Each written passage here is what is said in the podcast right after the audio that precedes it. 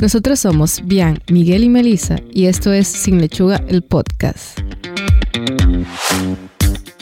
Bienvenidos a un nuevo episodio de Sin Lechuga, el podcast, tu dosis semanal de educación nutricional. En el día de hoy hablaremos sobre las opciones que los pacientes suelen considerar para pérdida de peso. Normalmente quieren tomar las, las opciones que son más rápidas y por eso suelen pensar en hacerse un bypass gástrico. El episodio de hoy vamos a hablar sobre las ventajas y desventajas de este procedimiento y también todos los riesgos que puede implicar para la salud. Pero antes, en la semana pasada, en la semana pasada. Bien, entonces en la semana pasada del episodio de hoy tenemos el hecho de que por fin ya pudimos tomar una fotografía al sol. Entonces... ¿Cómo se logró esa fotografía? ¿Ustedes usted habían escuchado sobre eso primero, sobre la fotografía que se hizo al sol? Claro que sí. ¿Ustedes la vieron ya? Sí. Sí, parece maíz. Sí. Yo ¿alguien- no diría que maíz. ¿Qué tú dirías? Oro. Bolita de oro toda pegada. Bueno, sí, puede ser. También. Bien, entonces, ¿cuál es el reto primero? Es que al momento de utilizar un, te- un telescopio para tirar lo que es una foto o una fotografía al sol, obviamente lo primero es que se va a sobrecalentar mucho por la misma exposición. Entonces, como ellos lo lograron hacer fue, fue en Hawái, ellos lograron hacerlo a través de un sistema que tiene ocho tanques con hielo y un sistema de tubería de 12 kilómetros de largo que, lo ayudan entonces a mantenerse frío y poder aguantar lo que es esa exposición al calor. Wow. Imagínate eso, o sea, cómo se ve en la vida real. No, yo, o sea, yo ni siquiera, no, puedo, no, no he visto cómo funciona el telescopio por dentro, pero la idea, por ejemplo, de utilizar un, un sistema de como esa, de esa magnitud para tú poder t- tomar esa foto, te hace pensar la cantidad de esfuerzo que mucha gente pone para cosas que a veces uno ni siquiera está consciente, o sea, Y que mucha gente lo ah, le tomaron una foto de eso y ok. y lo pasa por desapercibido, O sin, sea, sin no tener en cuenta. pensamos los años que ellos duraron Claro, para y eso. es reto que eso significa. Y que también, o sea, si vieron la, la imagen, es un pedazo, o sea, es un pedacito, por así decirlo, Sí, en la imagen. sí. Pero el tamaño real que, que ellos captaron fue de 38 mil kilómetros. Sí, se supone que cada como cel- celda o cada espacio de eso que se ven dividido ahí es aproximadamente del tamaño de Francia. O sea, para que uno sea, tenga que una idea de qué tan grande. No subestimemos el poder del telescopio. No, claro. Pero la idea es que tal vez con, con este con esta nueva invención, podemos decirlo así, podamos descubrir muchas cosas más de eso que antes no, no, no conocíamos. Bien, entonces tenemos que comenzar primero definiendo lo que es la cirugía bariátrica o cuál es el enfoque que nosotros vamos a utilizar. Primero hay que entender que hay muchos tipos de cirugía que son para perder peso, que como en general esas cirugías se conocen como, como una categoría que se vendría siendo lo que es la cirugía bariátrica. En este caso vamos a hablar de lo que es el by- bypass gástrico porque es básicamente uno de los métodos como más frecuentes o uno de los eh, modos más frecuentes de cirugía bariátrica. Esto es porque muchos cirujanos lo prefieren, eh, ya que, como quien dice, en general tiene por lo general menos complicaciones que los otros tipos de, de cirugía. Eh, entonces, el bypass gástrico, que es lo que estaremos hablando en el día de hoy, es un tipo de cirugía de pérdida de peso que implica crear un pequeño saco desde el estómago y conectarlo eh, directamente a lo que es el intestino delgado. Después del bypass gástrico, los alimentos ingeridos entrarán en este pequeño saco del estómago, que sería como el nuevo estómago. Y luego pasarán directamente a lo que es el intestino delgado. De modo que eludirán la mayor parte del estómago y la primera sección del intestino delgado. Como Melissa ya ha explicado, el bypass gástrico produce cambio en el aparato digestivo. Lo que va a hacer es que va a limitar la cantidad de alimentos que se pueden ingerir y va a reducir la absorción de nutrientes o ambas cosas. La cirugía de bypass gástricos y otra cirugía para bajar de peso se llevan a cabo cuando seguir una dieta y hacer ejercicio no funcionó. O algunos pacientes las, lo prefieren antes de intentar hacer dieta. Que es o como... cuando el- hay un problema de, de salud ya grave, que se necesita una pérdida de peso eh, Rápida. rápida. Pero eso, eso es algo fundamental que, que hay que hacer salvedad. En la mayoría de sitios es como eso, o sea, ya tú intentaste método de- de lo- los métodos tradicionales, hacer actividad física, seguir un régimen alimenticio, y si por X o Y razón eso no funcionó o, o tú no pudiste seguir por la razón que sea, o si ya tu salud se está viendo muy comprometida por tu aumento de peso, ahí entonces que tú vendrías a buscar lo que es una, o sea, uno, uno de estos métodos de cirugía bariátrica. Y es muy bueno que tú menciones eso porque hay criterios para calificar la cirugía bariátrica. No es como que yo Sí. hoy quiero Para hacerme una o sea, para- bariátrica. Claro. Para tú entrar a lo que es el grupo de quienes se pueden hacer una cirugía bariátrica, hay un sinnúmero de pasos. O sea, no es simplemente que hoy yo, ay, amanecí con ganas de hacerme una cirugía, déjame irme a hacer un bypass gástrico y me van a abrir la puerta, venga, pague y ya. Y ya. O sea, no, o sea, porque como ya hemos hablado, hay un cambio en lo que es eh, el organismo, o sea, un cambio bien drástico que tu cuerpo no está preparado para eso. No, Entonces claro. tiene que haber un proceso de preparación previa para lo que es la realización de la, de la cirugía. No, claro, y lo, y lo que la gente tiene que tener pendiente es que esto es un procedimiento mayor. O sea, y por el nivel de, que implica la cirugía, esto trae lo que son efectos secundarios y a veces pueden atraer hasta riesgos. Y Todo que lo que es cirugía, la palabra cirugía, implica implica un riesgo. Claro que sí. Y, y el mismo hecho está en que no es solamente el hecho que tú hagas la cirugía, o sea, la cirugía por sí sola no te va a resolver como que dice la vida. Tú tienes que hacer cambios saludables que van a ser permanentes, pues, o sea, en, en lo que te queda de vida. Tú tienes que hacer dieta, tienes que hacer ejercicio, o sea, para tú garantizar que esos efectos que tú se o mantengan sea, a largo se plazo. mantengan a largo plazo eh, y que tengan los mejores resultados posibles. Entonces, ¿cuáles son los requisitos que pueden hacer que una persona tenga la, o sea, sea viable para hacerse un bypass? Bueno, en general, esta cirugía podría ser una opción adecuada para los pacientes que cumplan los siguientes requisitos. Eh, de- se debe tener un índice de masa corporal superior a 40 Eso o más, es decir, obesidad extrema. O sea, eso es, eso es una persona exageradamente obesa. Sí. Eh, se puede tener un índice de masa corporal de 35 a 39.9, o sea, tener obesidad, y padecer eh, un problema de salud grave relacionado con el peso, como es el caso de la diabetes tipo 2, eh, presión arterial elevada, apnea del sueño grave y, y ya. Además, es necesario tener pendiente que el paciente deberá estar dispuesto a realizar cambios permanentes. A esto nos referíamos al inicio, de que para poder tener éxito con esta cirugía debe de hacer cambios que, van a ser muy fuertes, porque ya la, la capacidad que tenía tu estómago anteriormente fue reducida a lo más mínimo que se podía. O sea, como dijimos al inicio, es como crear un nuevo estómago.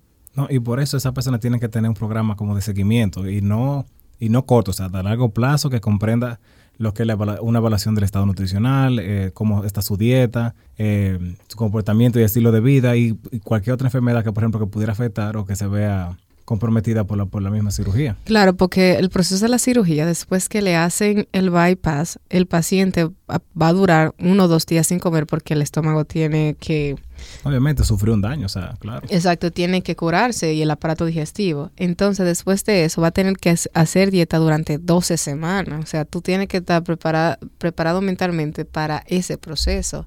Tú vas a sentir hambre, No, pero pero- tú no vas a poder comer. Y el proceso de también de la o sea, la introducción de los grupos de alimentos también es lento. Son 12 semanas muy programadas. Claro. Sí, perdón. Eh, que iba a mencionar algo que es lo de la preparación previa. Que un, ex- no simplemente un cirujano te va a decir, eh, te puede decir, sí, vamos a hacer la cirugía y ya, sin antes no haber consultado otros especialistas, otros profesionales de la salud, que debe estar incluido el médico que te va a realizar la cirugía, eh, un dietista, un psicólogo, eh, y, o sea, el médico cirujano y el médico de, que te está tratando tu enfermedad o lo que sea que, que hayan decidido hacerte la cirugía. Y entonces este equipo, todos en conjunto deben de dar tu, como el, el- el visto bueno o darte la aprobación para que tú pases a lo que es la cirugía. Que eso es algo que no siempre se cumple. No, y el apoyo psicológico de, eh, como parte del equipo que tú mencionaste es muy importante porque yo recuerdo que uno de los profesores nos decía, cuando estábamos en clase, que mm, este tipo- esta, esta operación no es en el cerebro, o sea, es en el estómago. Todavía tú puedes, tú sientes la misma ansiedad, sientes hambre, pero te llena más rápido y eso por lo general Crea va- frustración. crea frustraciones, deprime mucho a la gente y eso es algo que tiene que uno ver cómo lo maneja. Y otro detalle en el apoyo psicológico es también tu entorno. Tú también tienes que estar preparado, o sea, o tu entorno también tiene que estar consciente del cambio que implica para apoyarte durante esa transición. Claro. Porque si en mi casa yo soy la única que estoy en ese proceso y todos tendemos a comer en mayor cantidad, va a ser más difícil todavía. Mucho más difícil. Es tanto así que, por ejemplo, con los días que tú mencionabas anteriormente, del día- el tiempo que uno tiene que durar antes de volver a comer, cuando tú inicias la, la alimentación, no es, no es una alimentación tradicional. O sea, No. tú comienzas con lo que son líquidos, ya con cosas tipo puré, y ya al final que tú vuelves, como quien dice, a comer alimentos regulares. Y aún así, se te ponen muchas restricciones o límites en cuanto a cosas que tú puede o no puede comer, porque obviamente tú tienes que asegurar la recuperación. Y si tú te ves en un entorno, como tú muy mencionaste, de personas que no, no, se, no se alimentan de una manera tan saludable, tal vez difícil. Tú estás comiendo, por ejemplo, una sopa o un puré y todo el mundo comiendo otras cosas, es fuerte. También la parte del psicólogo es importante porque eh, sabemos que hay personas que tienen problemas con lo que es el peso. O sea, que problemas ya no solo a nivel de, de, salud física, por así decirlo, o sea, como que no es que le, va, le está pasando eh, los problemas de diabetes, hipertensión, sino también un problema mental. Porque hay gente que, que se que siempre ha pasado ah, que tienen problemas de la imagen, que siempre se ven eh, que la obesidad le ha tratado, le ha, cerrado puertas o cosas así. Y puede que hayan personas que también eh, hayan intentado quitarse la vida en cuenta de lo que es la, la, obesidad, el sobrepeso. Sí, porque... Entonces, si eso es, si es un paciente que ha pasado por este intento, un intento de suicidio o algo parecido, eh, el psicólogo, o sea, es una persona que cuando se le haga la cirugía, muy probablemente tenga, o sea, el, el, el, como la transformación del peso y todo eso, también le choque tanto, porque, o sea, quien ha visto una persona que ha pasado por una cirugía se da cuenta que es un proceso muy rápido, o sea, la pérdida de peso es muy, muy rápida y quizás no estaba preparado para ese cambio en su vida. Porque también, o sea, tu peso, lo que tú ves al espejo es tu identidad, eso es el trasfondo de lo que hay ahí si yo siempre tuve la etiqueta de que era la gordita y de repente ya yo no soy la gordita del grupo, o sea, son muchas cosas. Y el cambio a, darse tan rápido es como tú dijiste, no fue, fue el estómago, no en el cerebro. Hay muchas emociones que tú no has procesado y que tú no sabes cómo manejar. Y tampoco sabes cómo manejar la reacción que tiene tu entorno que muchas veces eso es lo que afecta, o sea, cómo me están tratando, o si cambio el trato, o si no me ven, o si alguien me dice, pero tú sí estás rara, es que yo no me acostumbro a verte flaca.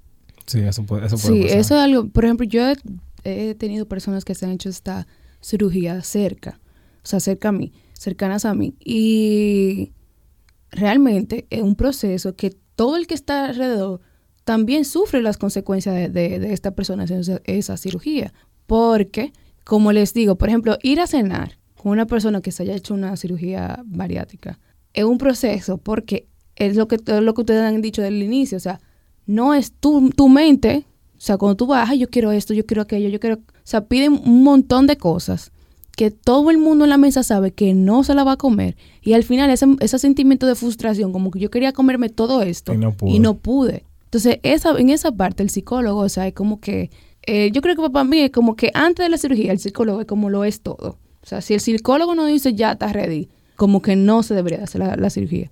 Que es algo que no pasa tan usualmente. Exacto, no, no se dan las condiciones ideales normalmente. Pero también es importante mencionar los cambios que va a sufrir una persona a nivel físico después de la cirugía. No solamente que va a perder peso, sino que va a sentir cansancio, que puede sentir dolor de cabeza, la pérdida de cabello, eso es un tema, porque si yo me veo cayendo los cabellos, tú supiste. No, y los mismos cambios en el estado, en el estado de ánimo por todo lo, que hemos dicho. Obviamente son cosas que van un poco de la mano con la misma cirugía, pero si nosotros decimos, por ejemplo, en el caso de los riesgos que tiene o, las consecuencias que puede tener a largo plazo, por ejemplo, una cirugía bariátrica, ¿cuál, ¿cuál podríamos decir? Bueno, dentro de esos cambios eh, está lo que puede estar, lo que es la obstrucción intestinal. La diarrea. Otro puede ser el vómito. Y el vómito tiene dos un, un carácter como dual, porque pasa mucho lo que Melissa decía, de que una persona compra más comida de la cuenta. Entonces, como no puede comer, o sea, o no entiende que está lleno, come mucho más y después ya no puede con, con tantas ansiedades y tiene básicamente que vomitar. Cálculos biliares también puede, puede darle. Pueden tener hernias, eh, niveles bajos de azúcar en sangre, es decir, Luego de la cirugía, a largo plazo se puede presentar lo que es hipoglicemia, eh, desnutrición. En el caso de una persona que no tenga un seguimiento, porque obviamente... Eh, obviamente, luego de la cirugía el seguimiento será igual de, exhaustivo que antes de la cirugía. O debería ser. Claro.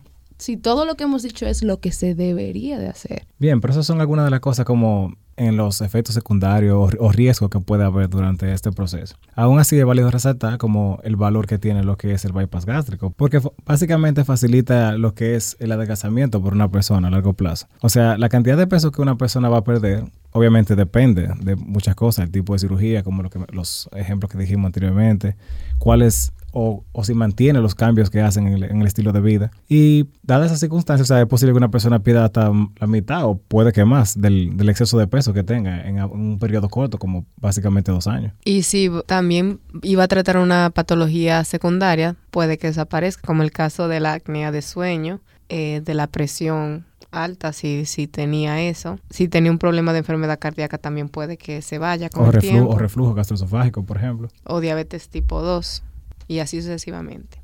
Bueno, en general lo que queríamos eh, lograr con este eh, episodio es aclarar de qué se trata una cirugía bariátrica de bypass y también especificar que no simplemente existe un tipo de cirugía. Eh, y también de los riesgos que conlleva realizársela y de cómo se debe de una persona preparar antes de, de realizar la, la cirugía. Oye, ahora. Bien, entonces en el Oye Ahora de hoy tenemos una innovación en lo que corresponde a la tecnología que va de la mano con lo que son los alimentos. La compañía Whirlpool, ustedes seguro lo han escuchado, ellos hacen como lavadoras y cosas. Los electrodomésticos son muy famosos. Son muy famosos, sí. Ellos tienen un, están desarrollando un, un equipo nuevo que se llama Cera Food Recycle, que es básicamente una máquina que, como quien dice, va a reciclar la comida. Entonces, toda esa comida que se, se desperdicia, en vez de, por ejemplo, botar a la basura, la máquina básicamente lo convertiría como en abono para las plantas. Tomaría un, un tiempo más o menos de 24 horas una vez que uno lo deja ahí, pero esa es la idea, como tratar de, buscarle una nueva vida a lo que es la, Vamos el a material. tener jardines bonitos. Jardín, ¿Tú sabes la, la cantidad de comida, que, o sea, de desperdicio de comida que se, que se genera anual? Aproximadamente 400 libras por familia. O sea, es mucho. No. Y si lo vamos a como a reducir, o sea, va a reducir muchísimo eso. Ellos, ellos esperan que haya una, de- en la fase inicial, haya una disminución de, de por lo menos 20% en, en lo que es el, el- estos desechos. O sea que parece que sí puede ser una muy, una muy buena opción. Y, eh, o sea, y de dinero es muy caro. Bueno, hasta donde yo he visto, pero todavía no, no, no he visto el precio. Pero yo imagino que tiene que ser relativamente económico para que ellos, ellos logren que la mayoría de casas te- tengan uno, como, Tengan como es la idea que ellos quieren poner. Bueno, te cuento que cuesta 1.200 dólares. Ok, tan económico no era. Pero la, es- la es- recicladora. Es comprable. O sea, tú vas a comprar uno de esos y ya. Sí. Pero se necesita eh, aditivo y se necesita un filtro de aire para la máquina. O sea que Los yo- filtros de aire no son caros. Ahora depende No, de pero, las pero no, es de obviamente ellos. es un filtro de aire de ellos. Yo no me voy a coger un filtro de cualquiera. Que el filtro de aire cuesta 20 dólares. Ah, tú ves, va bien. Y el, la otra cuestión, que es el aditivo, cuesta 14 dólares. O sea que está bien. Hay que ver qué tanto te va a durar eso. Pero yo digo que, que está bien, o sea, que tú haces como una inversión. Claro, no todo el mundo va a poder hacerlo, pero es algo que, que se puede hacer. No es algo de que, ay, es imposible, solamente los Habría que ver también, por ejemplo, una persona que tenga un jardín, cuánto invierte en abono. Si le sale rentable, también a esa, o sea, optar por la máquina para producir su, su, su propio abono. abono. Sí, porque hay personas que tienen ya, incluso hasta negocio en su casa que ponen, o sea, como huertos y cosas y viven de, de eso mismo. O sea, que tal vez a esa persona le conviene mucho más. O sea Sí, que realmente está muy interesante. hemos llegado al final de este episodio. Recuerda seguirnos en nuestras redes sociales como Sin Lechuga RD en Instagram y Facebook y en la plataforma de podcast de su preferencia. En la descripción del episodio podrán encontrar las fuentes bibliográficas que utilizamos para desarrollar el tema de hoy. Y al igual que las dietas, empezamos de nuevo el próximo lunes. Bye. Bye. Este episodio llega a ustedes gracias a Hillary Nutrition.